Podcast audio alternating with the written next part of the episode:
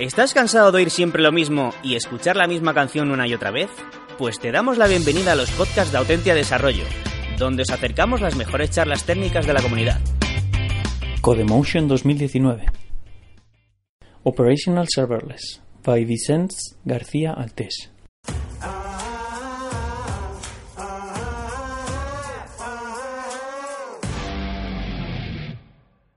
Well, this talk is going to be in English, um, so there's just wait one more minute. Um, I'm very bad telling jokes, and I'm especially telling bad, very bad telling jokes in English, so I'm not going to tell a joke. You can try if you want. These are serverless uh, talk, so maybe joke about Kubernetes or something like that could be fun. No offense, no offense. Uh, okay, it's time, so let's start. Uh, it's my first time giving a talk in a, in a cinema, so that could be fine. Cool. Well, uh, my name is uh, Vicente Garcia. I'm now in a kind of uh, weird situation because I live in, in London for the last uh, five years, but now I'm working on a, for a company uh, called Voxel, which is based in uh, Barcelona. No? So you, usually people do the other way around. So they they live where you can see the sun and eat well and cheap, and then you work for a company where there's more money. But I'm doing the I'm doing the the other way around. So let's see how it works. Um, my only hope here is that in a couple of years, between Brexit and climate change, London will be a warm city with a crappy economy. So that would be would be perfect. Yeah, uh, yeah. I'm pretty sure about the, the crap economy. Not that sure about the about the be a warm uh, city.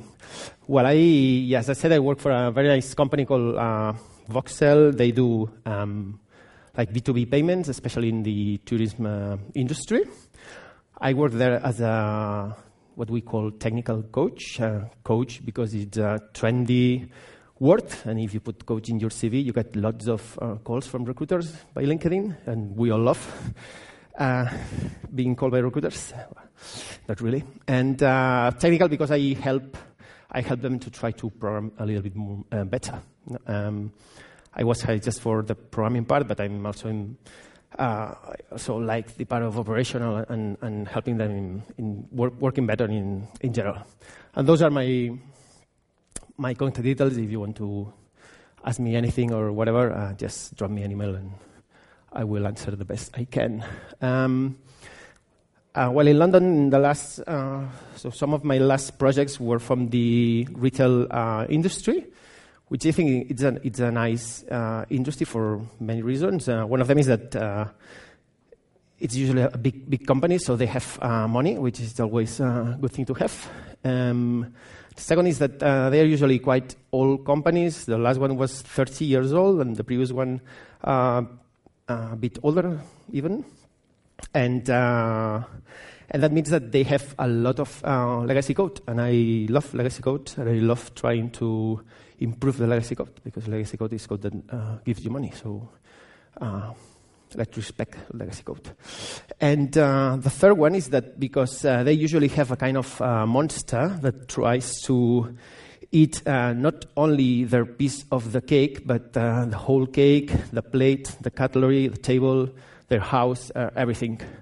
And that's, yeah, that's Amazon. Um, so when you work there, you are in a in a company that needs to improve and needs to deliver new things, and uh, they have money to do that.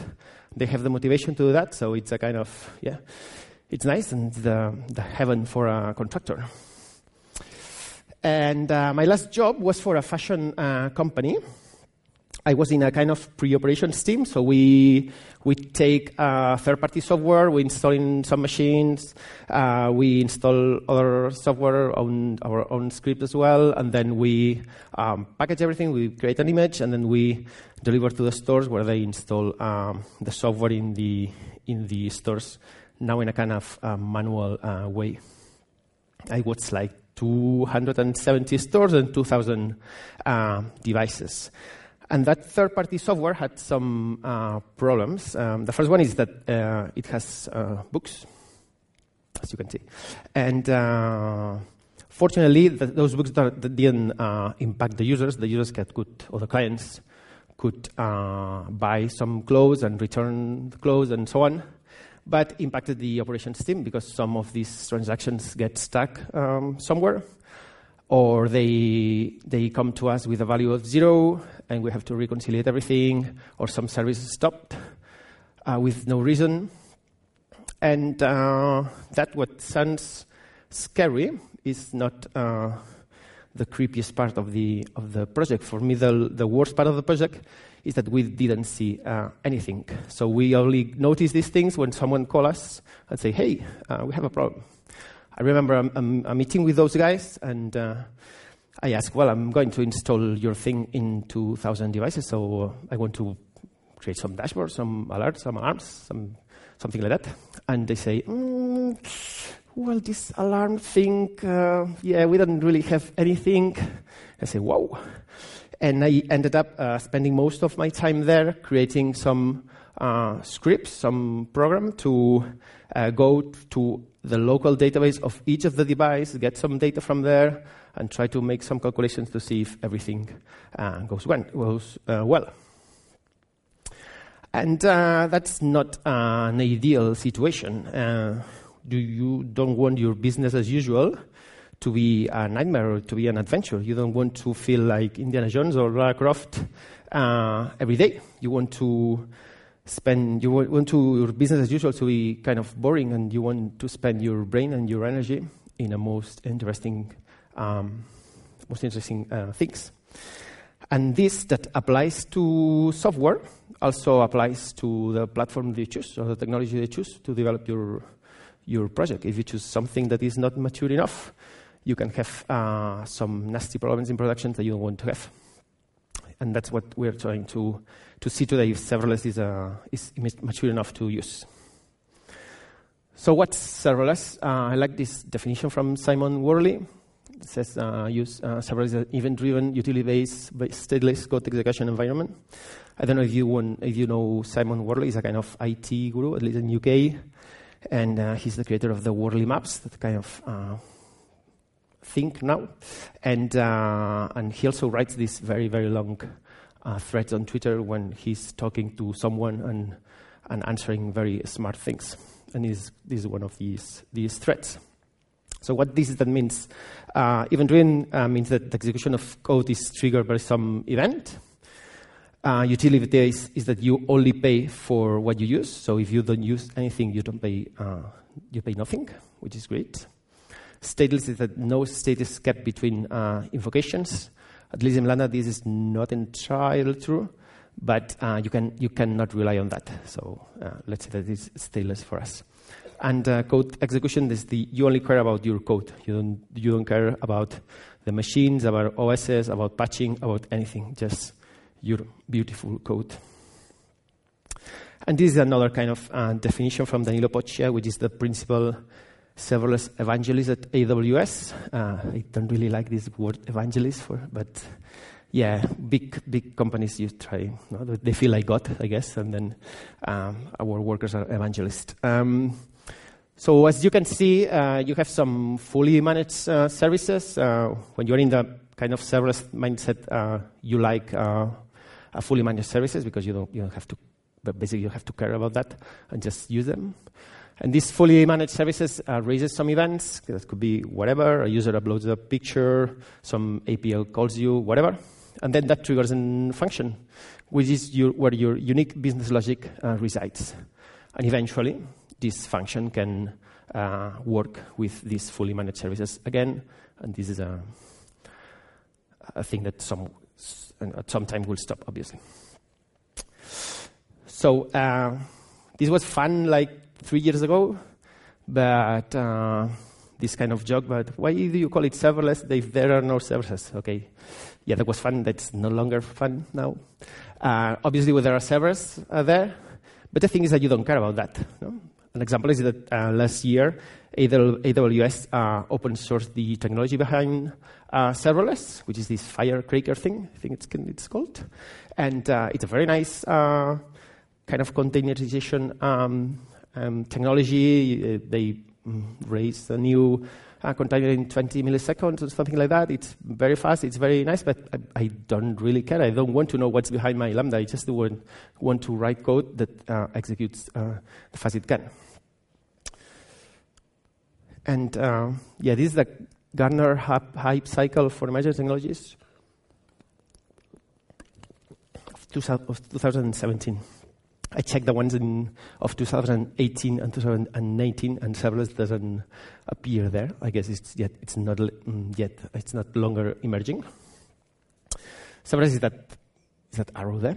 Um, these guys uh, separate the the the the, the, the graph in, in five uh, sections, and in 2017, uh, uh, was in the innovation trigger and they reckon that in two to five years, so between 2019 and 2022, uh, serverless was in the plateau of uh, productivity. So uh, in this talk, we are going to talk about that and see if we are in this plateau of productivity or not.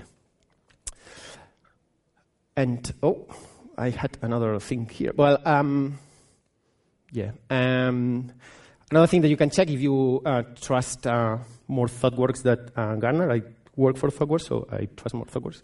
And uh, serverless um, appeared as a blip uh, in 2016 and a blip again in 2017. So, and, and they, they said that you can basically you can use it, uh, you should use it if you can. So those are my biases uh, because the technologies I work uh, with. Uh, I work with, with uh, Azure Functions and uh, .NET Core. The philosophy of Azure is bit different about uh, serverless. We can talk that uh, afterwards, but uh, I'm going to concentrate in, in AWS uh, with uh, Node.js and with the serverless framework. And do you remember when DevOps was uh, something more than just a word used by recruiters and project managers to talk about the systems guys that knows to write some Terraform scripts? Yeah, me neither, but it was. Um, Actually, I have a, I have a friend that called that DevOps is a agile well done. Edu Ferro, if you know it, you know him. And uh, well, those are um, two of my favorite books. Um, one of the is the follow-up of the other.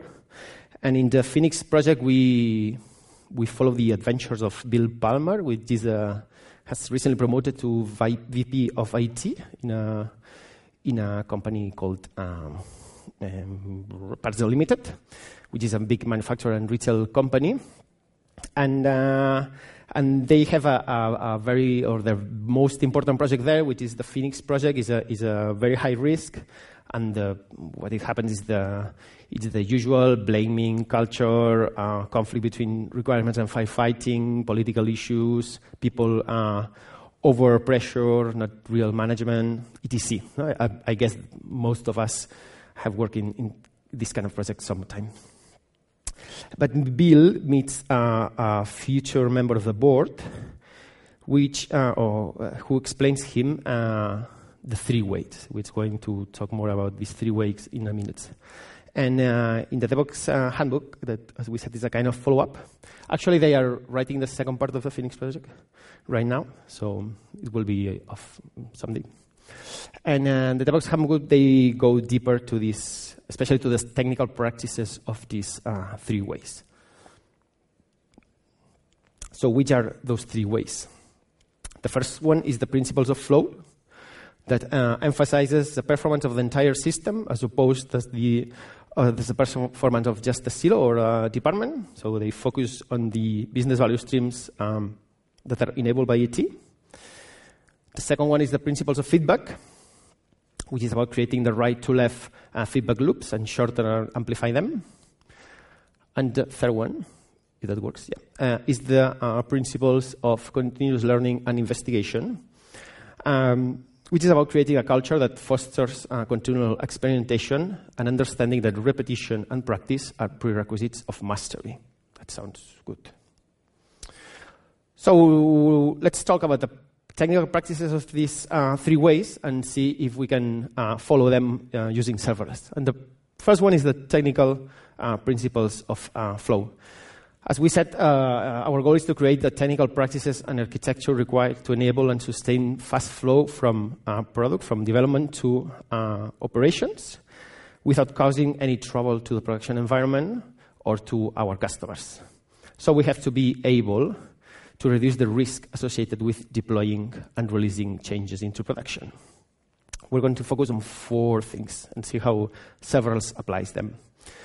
The first one is uh, unit testing, fast and reliable testing. So we want to catch these guys. And uh, obviously, testing is a good thing. I hope I don't have to convince you that uh, you should uh, unit test and integrate test and do lots of tests with your uh, software. And uh, we should do the same with uh, serverless. But serverless is a bit different, so our functions tend to be um, small, and we have more integration than maybe in other in other uh, architectures. So the difference here is that uh, we might uh, give more importance to integration testing than in other uh, architectures. Uh, we can do unit testing um, as usual, if you follow uh, uh, hexagonal architecture uh, inside your functions, you can replace your adapters with uh, with some uh, uh, mocks or spies, or whatever you need, and and, and, and then unit test um, your your local your, your, your code inside the function without any problem. If you prefer to mock directly AWS services, you can also do that, although it's not, maybe it's not super recommended to do it. And then you move to integration testing, which uh, you cannot local test that. Uh, a usual thing to do while developing on serverless is just to deploy solution and, and, and, and integration and do the integration tests uh, in the cloud, directly in the cloud, or you can run your function in uh, locally and then but using the services in the in the cloud, at the end, your function is a, is a function, so you can call it with the right uh, parameters, and, and it has to work. And uh, we'll talk more about this uh, later, but you can isolate your testing environments from your partners and from your the and from the real uh, uh environments on the on the company with uh, with ease. Hopefully you don't uh, work alone in your project, so at the end you have to do some integration and some uh, some continuous integration. We're not going to talk about trunk-based development, or feature branches, or these kind of things. Uh, it's something we can discuss with a beer as well, or with a Coke or water. And um, but uh, yeah, you have to integrate and run this test also in the in your continuous integration uh, machine. And as we talked uh, before, we should create a new environment uh, for this uh, for this stage and run our test there, and, and you you can do this uh, easily with with serverless. So we are well covered there. And then the next point is to create the foundations of our deployment pipeline. And that's uh, interesting. We always must ensure that we use production-like environments in all, all, all of the stages that we use.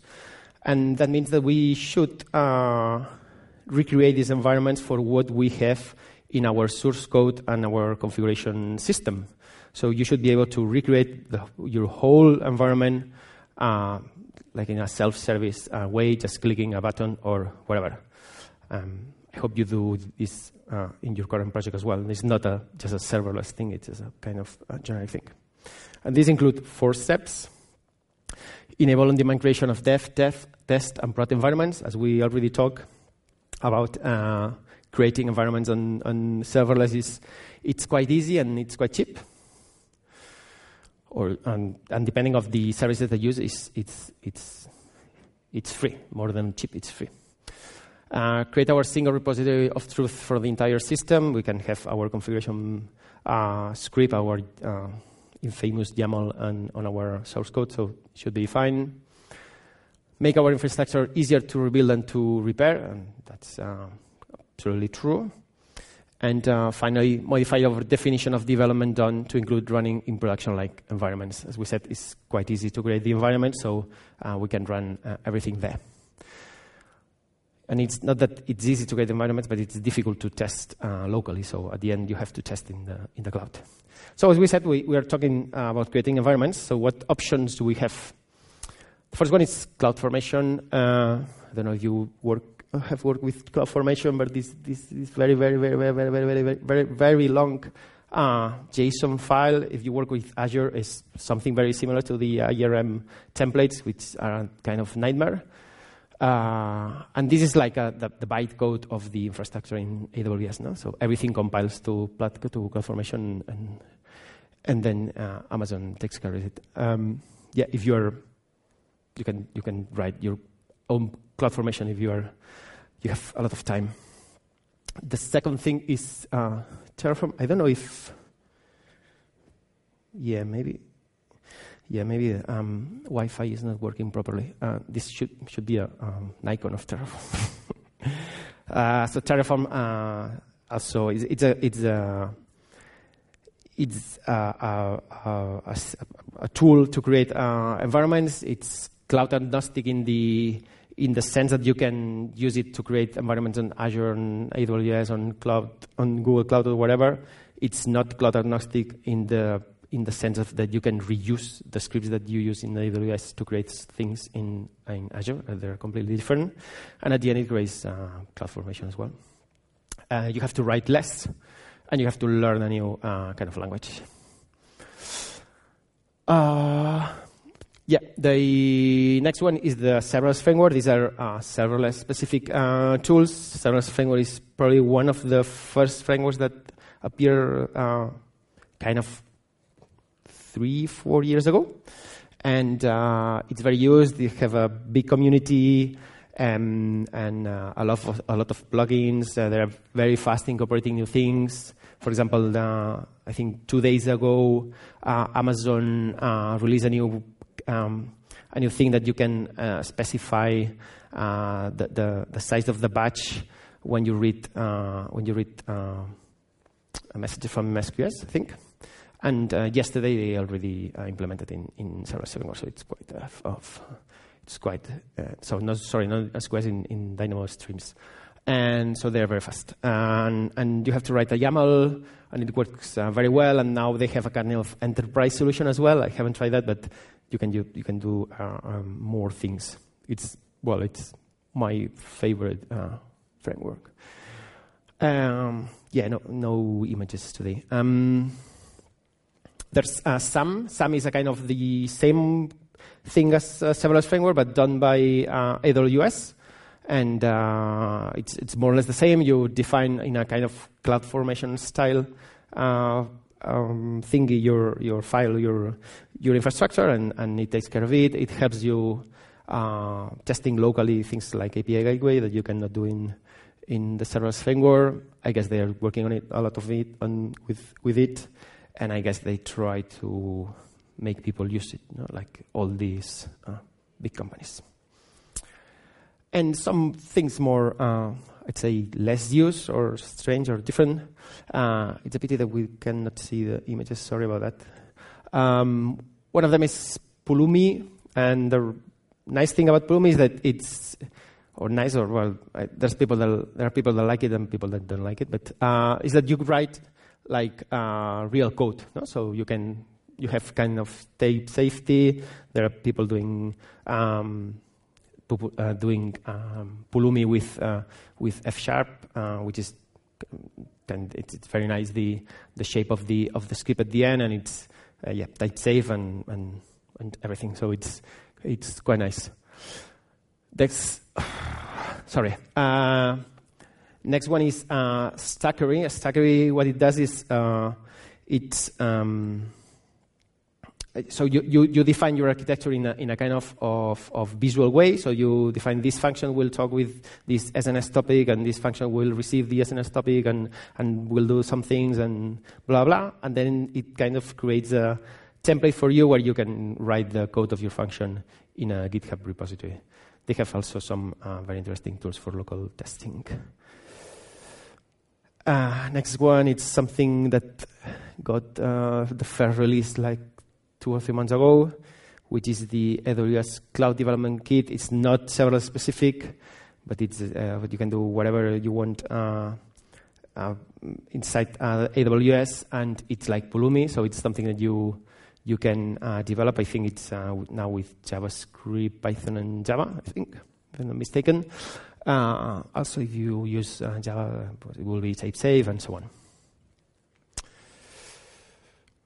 And there are uh, other tools you have to consider that this is a kind of mixture of a new thing with a lot of people using JavaScript, so this can explode, and, and we have frameworks like every two days we have a new framework. Those are one of the most used, like Chalice, Apex. Apex, I think, is the one that allows you to use um, Go, uh, Architect, Claudia JS, the one from uh, Gojko Adzic, Sparta Zappa. One of them is the one from PHP. Lot of lot of, uh, of frameworks. Uh, and the last thing is to there was a canary here. Uh, enable and automate uh, low risk uh, releases. And uh, what do you try to have?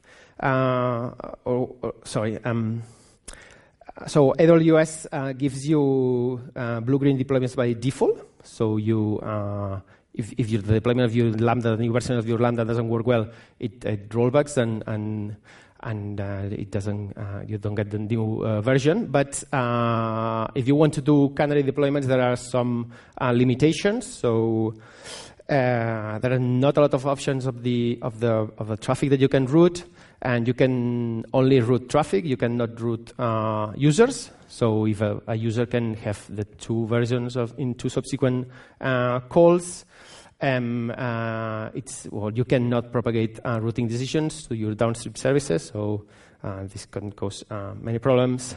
And uh, the metrics are not tracked against, uh, against versions, so you can have kind of a mixture that can raise unnecessary rollbacks and so on. So it's not, it's not the best thing right now.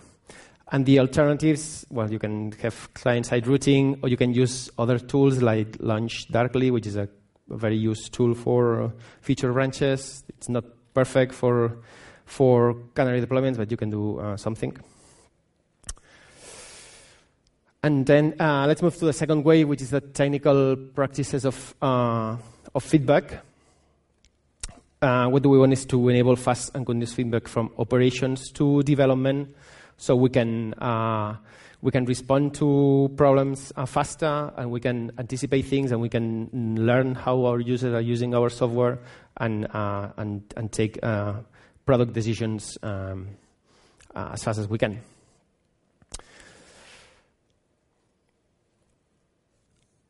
Uh, the key concept here, and it's being a trendy concept in the last few years, is observability. I think two years ago there was um, a track on the KubeCon just for observability.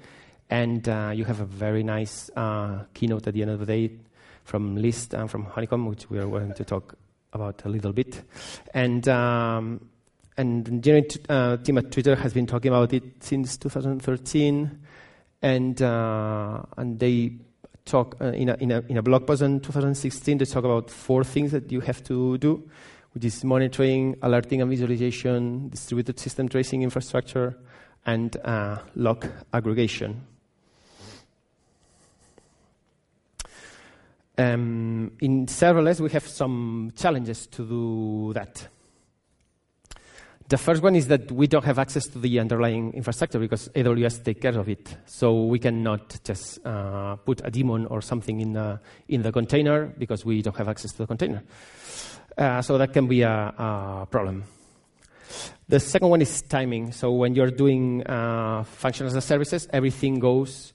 Uh, you have to do everything inside the the function, inside the vocation of the function, uh, unless uh, AWS does the thing for you, like we will see later with CloudWatch and X-Ray. But if you're doing something different, this goes. This will go to your uh, function duration, and this can impact not only your user, but can impact your bill. Because if you are um, if you're uh, taking more time, you will pay uh, more. And now concurrency is managed by the platform, not by you. So at the end, you will you can have like a lot of uh, uh, concurrent invocations your, of your function. So you, if you want to batch this uh, this uh, monitoring or this this data, you will be less less performant and uh, and the the platform can can just tear down your or garbage collect your container whenever uh, it considers necessary. So you can uh, have batch a lot of data, and then when you try to send the data the, the, the container gets uh, got um, garbage collected and you cannot send the data. And there are some platform uh, limitations. CloudWatch have some some limitations, and X-Ray uh, have some limitations as well. So maybe it's uh, it, it is not the best thing to use, and we'll talk about that uh, today. So uh, right now, sorry. So what AWS offers, uh, AWS offers CloudWatch for logs and X-Ray for um, traces. So whenever you write something to std out, and that in JavaScript is a console log, and that goes to automatically to CloudWatch without impacting the timing uh, of your function. So you can write as many as Cloud, uh, console logs as you want. And uh, then for a given invocation, uh, for a given function, uh, that log appear in the same log group, organizing a log stream for each concurrent invocation of the and version of the Lambda. So at the end, you have a log group with a lot of streams, and you have to and if you have to search uh, something, there can be big, uh, big cumbersome. Some uh, lately they are uh, they are uh, improving that, and you know ha- you now have a kind of of SQL-like uh, um, um, language inside CloudWatch to to to search inside the logs. You have to, but you have it's kind of very manual. You have to select the logs that you want to, the log groups you want to to make the search and then make the search, you have to learn this new language and so on. So it's not, uh, I think it's not still in, the, in a super nice place. And, uh, and if, you, if you want to overcome this limitation, you have kind of two options. The one is to, you can stream logs to different things. You can stream logs to, to uh, the, the managed Elasticsearch from Amazon, which uh, people doesn't like too much. And uh, you can stream logs to a Lambda function or a Kinesis stream. And after that, you can then send these logs to your preferred uh, log aggregation uh, platform, no? which is, I think, it's what most of the people uh, do. And then X-Ray provides some basic tracing that you can extend. And they are improving the services that are included in X-Ray, but there are still some limitations, so you won't see your whole architecture uh, there.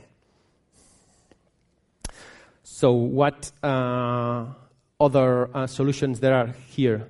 So as we said, we can stream uh, our logs to another uh, platform. So you, here you can use uh, Splunk if you have enough money, or Logz.io, or your Elasticsearch, or Honeycomb, which Liz will explain how it works you can do whatever. In my first job, we we did we to uh, to we streamed to to Splunk because the company was paying for that, and I've been doing uh, work with Logz.io as well, so it's it's perfectly fun.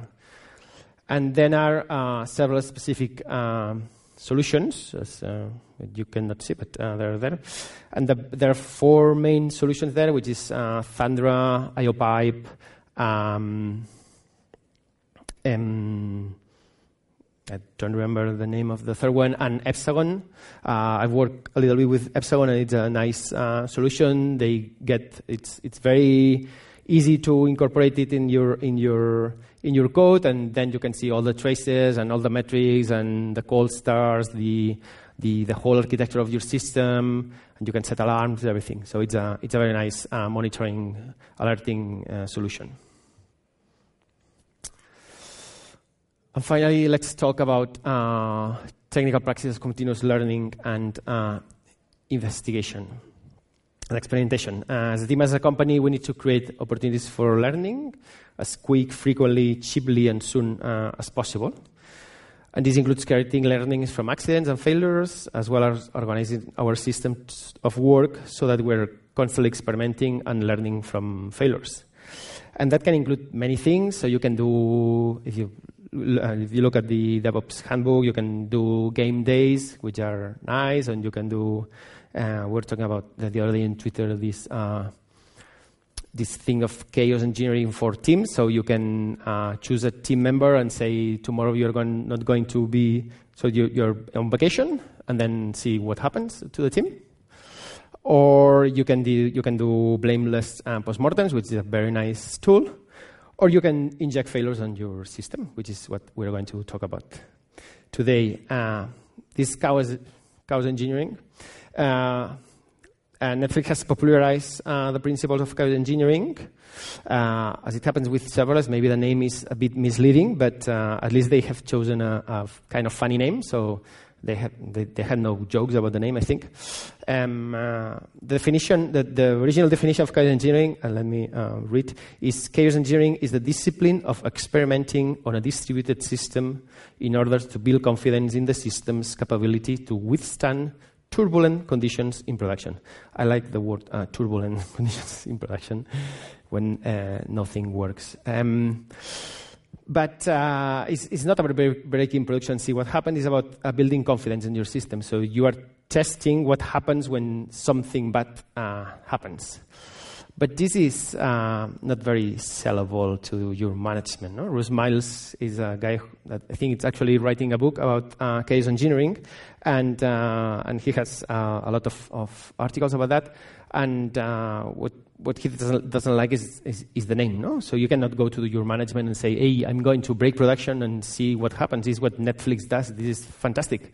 And probably your boss will say, no, please. And that's, that's not a good, it's, it's not a, a, a good uh, situation where you can uh, ask for forgiveness instead of uh, permission. So if you break production, you can um, cause a lot of, of, of troubles. So what Russ uh, proposed is uh, this definition, which is limited scope continuous disaster recovery. Why? Because you should have a disaster recovery system in your company. Hopefully, you have and do you test it and do you work with it some days and so on? I, I am sure that you do that. Uh, limited scope, that means that you basically you don't break uh, everything. No? You just test a little part of your system. What happens if you if you if we uh, inject an error here? And finally, this should be continuous. You, could, you should do this uh, in a continuous manner. If you can do it in, a, in, your CI or in a special build of your system, or nightly build or whatever, uh, that would be uh, fine. Uh, but serverless brings new challenges to Chaos Monkey. Because we cannot tear down, for example, a container because you don't have access to the to the platform, so you can just not uh, do that. But we have some actionable failure modes that we can work on. First is improperly tuned timeout, so you can inject a timeout in your calls and see what happens if the caller are prepared for these uh, bigger uh, timeouts. Uh, you have to control this uh, missing error handling, so you can inject some uh, errors on your functions or your errors in the configuration Remember that now with serverless, you have more, much more uh, functions, so you have much more configuration and configuration for each function. So uh, it's good to test configuration. So that can be a good, um, good thing to do. And uh, finally, you can tear down a, a downstream service and, and, see what happens to the to the caller as well. So you can do uh, uh, some things, and uh, there are two tools, uh, which is uh, one is Thundra, is the same that uh, we talk about, about observability that has a library to inject these kind of things, and the other one is Chaos Toolkit. There should be a logo here, Chaos Toolkit, that you can do uh, basically the same. You can uh, inject some errors and latency to your functions. And finally, uh, yeah, I have two minutes.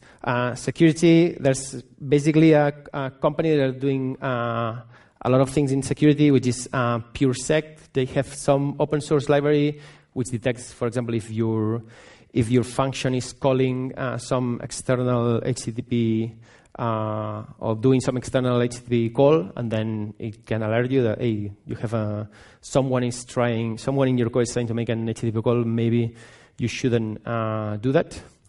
And uh, PureSec as well has a, a, a platform uh, that you can integrate in your CI system, and it can analyze your your code when you are when you commit your code, when you build, and when you run uh, your code. So, in summary, I think we in I think we are in a kind of very good situations. I think testing is is you can do um, good testing. You can implement a continuous integration delivery pipeline you can uh, do good observability, and you can do chaos engineering. and they have to work a little bit more on uh, low releases, basically on on on uh, on canary releases. It's, it's something to to improve. Uh, I was talking with a friend of mine today, and they have kind of the same problem using Kafka, which it looks like I haven't worked with Kafka, but they, they, he said that it's kind of difficult to canary releases with Kafka, so we're not uh, that bad. So uh, it should be a logo uh, and a an approved uh, an approved marker. So I think that we can free uh, securely um, use uh, serverless in our uh, production projects. Oh yeah, I'm giving a course about serverless. Uh, next edition is tomorrow. If you have time, I'm giving another one in la- at the end of October in Barcelona. So send me an email if you're interested. And thank you very much.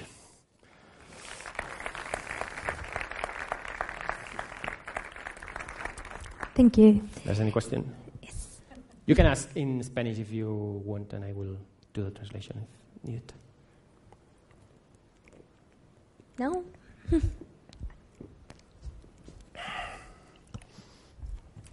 Not difficult, it's, it's quite late. Can you briefly compare Azure to AWS, like highlights? Yeah. So First, I'm going to guess, and then I'm going to explain you um, my guesses. So, um, what I guess is that uh, um, so AWS come in 2014. That's the year that Frozen uh, came along as well, in case you have kids. Um, and then my guess is that Microsoft uh, took a look at uh, Lambda and they said, well, I think this is not going to be big, so we are not going to be worried about that. And then like one or two years later, they said, whoa, a lot of people are using this. This is cool. What we can do about that? And then we, they say, whoa, we have our PaaS system, which is very good. The Azure PaaS, uh, especially if you're working on .NET, is very good. And they say, okay, we have uh, these uh, app services here. We're going to use these app services as here. But what happens is that, the app service is a, big thing. So uh, in, in Azure, instead of you creating uh, kind of just individual functions, what you create is a function app which is a kind of container some different functions. And then you deploy that to an app services, and then uh, what it does, and, and, and then at the end it's, it's, an app service, and some menus of the Azure portal you will see the two things at the same time. And when you go to a function, you see the UI of the app service, so you can see some things about uh, PHP, which you don't really care about, or the, the, the, initial page of the app service, which you, you don't have. This is an API, I don't have any default HTML and these kind of things. So uh, they have to work more on the UI. And the thing is that they work on the app services. So a lot of functions apps are are running at the same time there. And then when the app services it's it's it's full of or they have no more resources, they they start a new app services. Then they have less uh, cold starts because you can run a lot of things in the same app service. But when you have a cold start, it hits you very hard. And it, you can be, I don't know, four or five seconds uh, waiting for your application to, to start.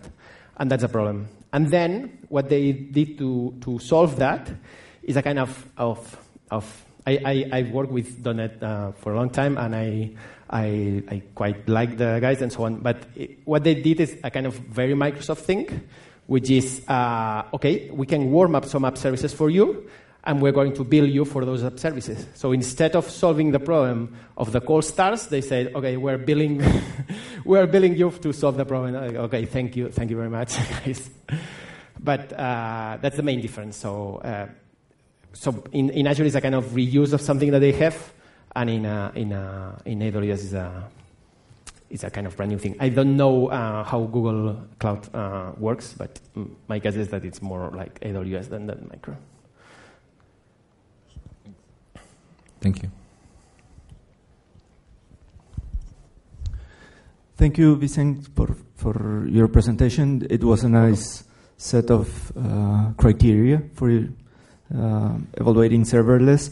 Uh, can you comment on the reliability, the cost, and the performance when used at large scale uh, for applications that are completely developed serverless? Yeah, so um, so uh, there's obviously a, kind of latency I wouldn't say problem, but if you work in a kind of a very performant financial uh, application, uh, latency can be a problem for you, so you shouldn't use serverless there.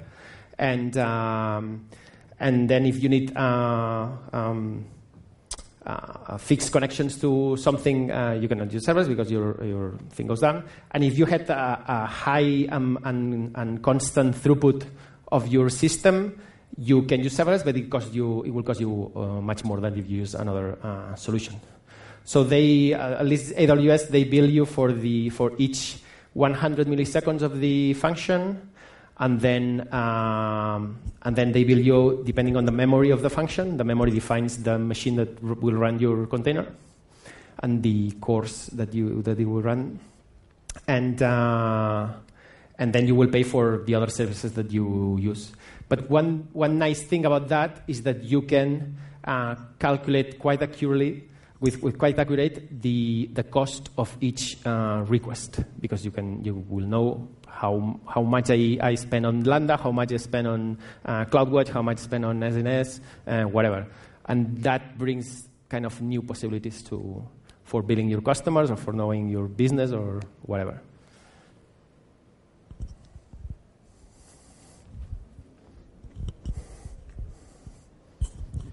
One of the objections I have uh, read about serverless is Yep. that it's nice to build prototypes, but when you start having more more um, traffic, it gets the, the progression to pricing uh, builds up quite a lot, and then uh, I think that uh, the point they were making is that you should not choose serverless because it's free or because it's less expensive.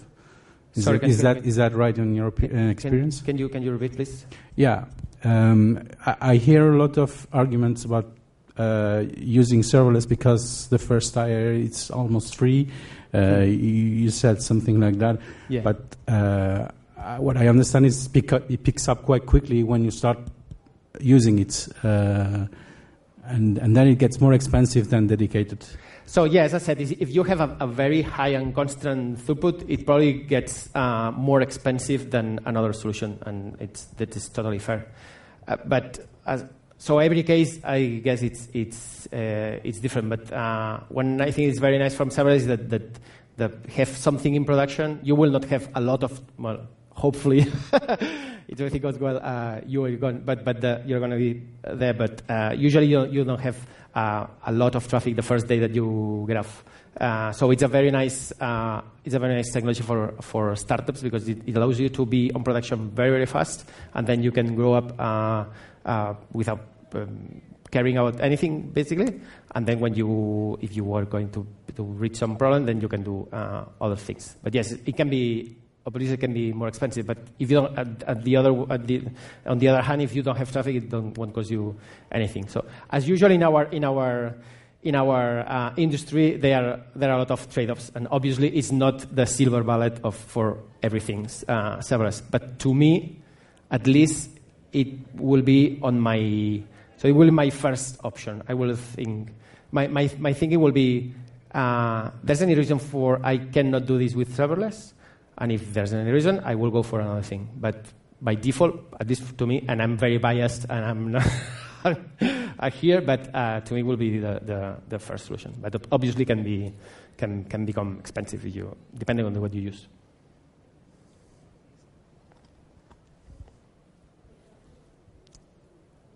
Okay. Well, cool. That's it. Thank you very much. Thank you very much.